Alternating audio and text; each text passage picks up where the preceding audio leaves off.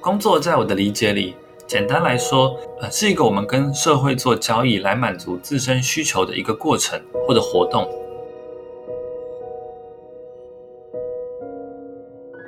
从这些角度切入，我觉得可以带出一个方向，就是如果我们可以对工作的钱不要那么看重的话，那我们其实会有更多一些的机会，在工作中找到更多的自我价值和认同，或者是学习的机会。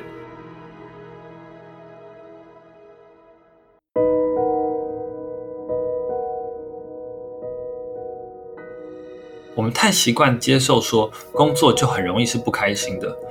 我们甚至讨厌星期一要去上班，然后每个星期五会庆祝，然后也会庆祝周末。各位听众朋友，大家好，欢迎收听新一期的 B 六一二。那今天要跟大家讨论一个和我们生活息息相关的主题，就是工作。这个主题我在过去半年有很多不同的体验。我本来的工作是旅馆相关的行业，收入条件我觉得也还算不错，自己也满意。呃，但因为遇到疫情的关系，我从年初开始变成了一个完全没有收入的人。这样的状况虽然从物质条件看起来是非常的凄惨，但也让我有机会可以重新审视我对于工作的态度和一些想法。进一步的，我找到了一些我更喜欢的工作方向。然后今天就想来跟大家分享一下我在工作这个主题的一些学习。首先，我想先定义一下工作对我自己来说是什么东西。工作在我的理解里，简单来说，呃，是一个我们跟社会做交易来满足自身需求的一个过程或者活动，是我们用个人的时间、劳力、能力、心力，或是自身的各种资源来换取生活所需物质还有非物质的报酬。物质的报酬非常的简单，就是工作的薪水，也就是钱。但我想多讨论或深究一下的是，我觉得经常被我们忽略的非物质报酬的部分。非物质的报酬像是工作带来的成就感、自我价值的认同，还有提升，甚至是学习。但这些都是非常个人化的，因为每个人有兴趣或是想要学习的领域都不会一样。这些非物质的报酬听起来都很美好。但在我们日常接触到的工作选择里，我觉得要得到这些报酬，好像听起来都有一点太梦幻或太过于理想。在这里，我想要先简单跟大家介绍一个名词和概念，叫做异化。异就是异形、异类的异，化是化学的化。异化这个概念起初是呃社会学家马克思所提出的观念。异化是指原本在自然里面互相属于或者和谐的两个东西。因为一些原因，彼此变得分离，或者甚至对立。那在异化这个概念中，最常被提到的应用就是劳动异化，也可以理解成呃，在工作里面的异化。在马克思的解释中，工作本来是一个让人可以感受到创造和自我价值的过程，很像是以前农业社会，农夫可以控制整个生产流程。他可以看着农作物的整个生产过程，然后也会呃接触到最终端的消费者。这样的工作可以让人感受到更多的自我价值还有认同。但在工业革命后，尤其是呃透过资本主义的发展，工作的内容被大幅度的细分化，或者变成流水线的作业。劳动者和工作的人，他们与产品的生产活动或者劳动的目标，还有生产的过程渐渐的分离。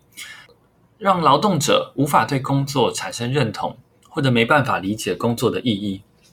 所以前面提到的说，为什么工作中非物质的报酬，像是成就感还有学习这些机会，在现在的社会里看起来是一件很梦幻的事情？我的理解就跟过去这几十年甚至几百年之间发生工业和资本市场的发展有很大的关系。工作的内容像前面介绍的，被大程度的异化了。大家为了养家糊口，必须要工作，但在资本主义的发展下，像是要自立门户，做一些很有创造力的工作是非常困难的。大公司有无数的工厂、机器，还有资源来创造产品。如果我们想要创业跟大公司竞争，必须要有很多的资本，或是非常有特色的才能，才能够勉强的存活。所以很多时候，我们还是勉强的选择了很多内容重复。甚至自己也没有很喜欢的工作，但是呢，呃，在之前讲钱的节目里，我有提到，其实我们现在是活在一个物资非常丰裕的时代。我们现在其实有更好的条件可以去追求除了钱之外的价值。从这些角度切入，我觉得可以带出一个方向，就是如果我们可以对工作的钱不要那么看重的话，那我们其实会有更多一些的机会，在工作中找到更多的自我价值和认同，或者是学习的机会。我们虽然面临着工作内容不断的被大公司异化，但也因为整体社会的进步，让生活的基本需求可以很容易被满足。我们不用每天啊拼死拼活的加班熬夜，就可以有基本的三餐温饱。但也像之前节目里提到的，如果我们要摆脱钱这个观念的束缚，我们要学会用更谨慎的态度来面对那些啊以钱为中心的价值观或者语言。我们要提醒自己。工作不只是为了钱，或者是买越多的东西不会给我带来更多深层的快乐。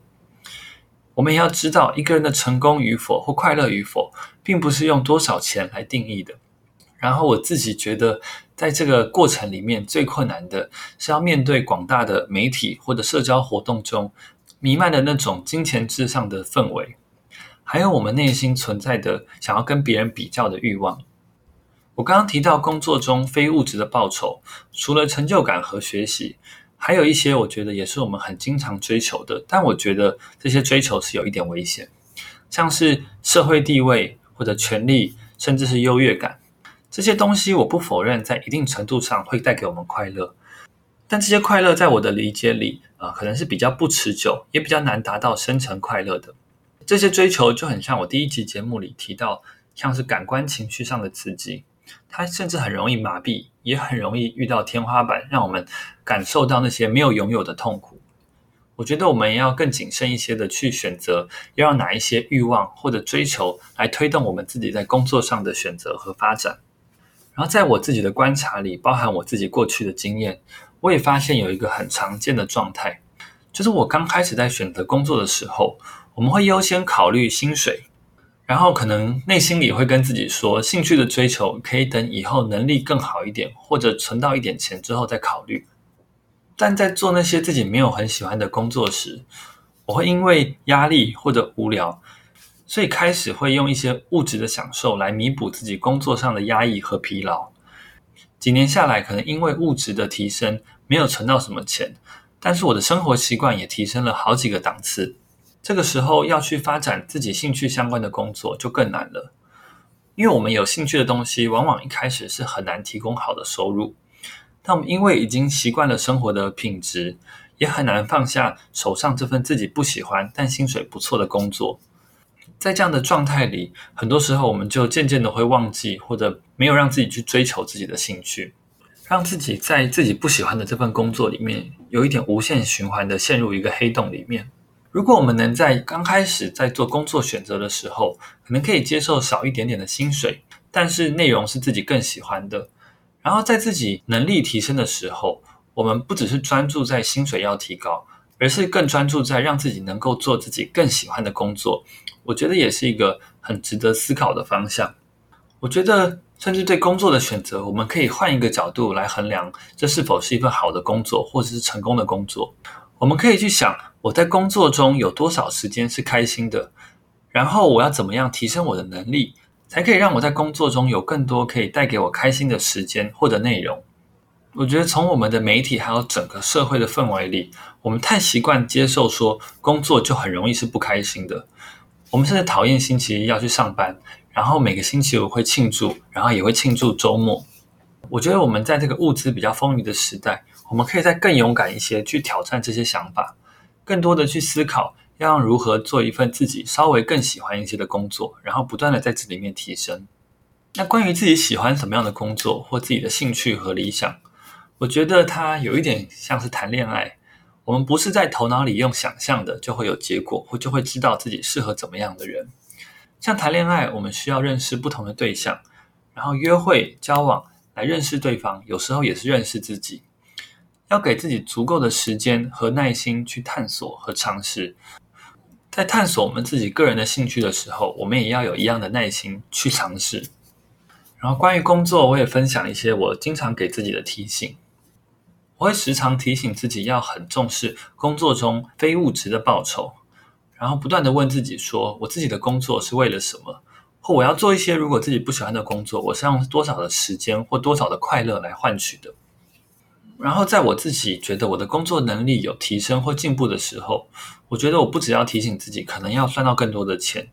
我也会告诉自己这些能力的提升或经验的累积，应该要意味着我有更多的时间可以做我喜欢的事情，不管在工作的内容中可以找到更多的兴趣，或者是我有更多的时间陪伴家人、休息，甚至是有一些时间可以去旅游。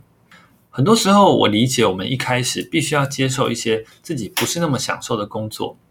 但在能力提升的时候，我觉得我们就要开始注意自己的多少时间是快乐的。基本上，这个理解就是在满足生活基本需求后，我会提醒自己要更重视我开心的时间。然后很实际的，我也会提醒自己，做自己可以喜欢的工作是非常理想，甚至是很困难的。我会告诉自己要非常用心的去计划，还有珍惜一切可能的机会。关于工作这个主题，我也推荐两本书给大家。第一本是哈佛教授 Clayton Christensen 的《How Will You Measure Your Life》，你要如何衡量你的人生？作者 Clayton 他在新创和管理领域都有非常高的学术地位。我们虽然每个人不是一定都要开公司或是管理团队，但我们每个人都是自己人生的老板。这本书的作者应用了很多经营企业的理论来分析我们人生中会遇到的问题。我觉得作者探讨的方式都很有系统，也很有逻辑。书中的前半部分都是在探讨工作，也提供了很多思考的架构，可以让我们应用。另一本书是音乐慈善家 Peter Buffett 的《Life is what you make it》。这本书的中文翻译成“要做你自己”。这本书一样是在讲人生。但他也花了很多的篇幅探讨工作对人生的意义，还有如何找到自己的兴趣。作者的父亲是大家一定都认识的巴菲特。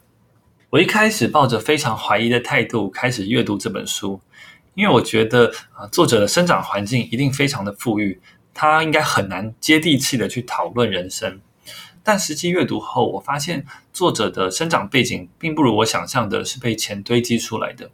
作者的观念也是非常的实际，也有逻辑的。我特别喜欢作者在探讨钱的内容，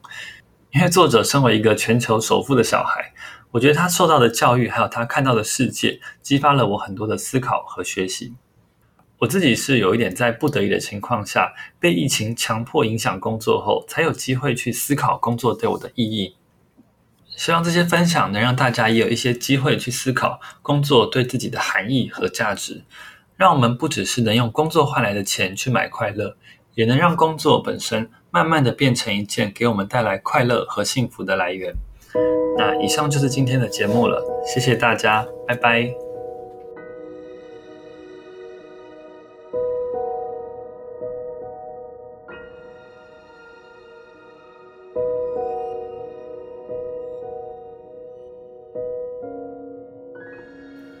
感谢收听本期节目。你可以在 Instagram 搜寻 B 六一二点 Podcast，关注这个节目，或是跟我交流想法。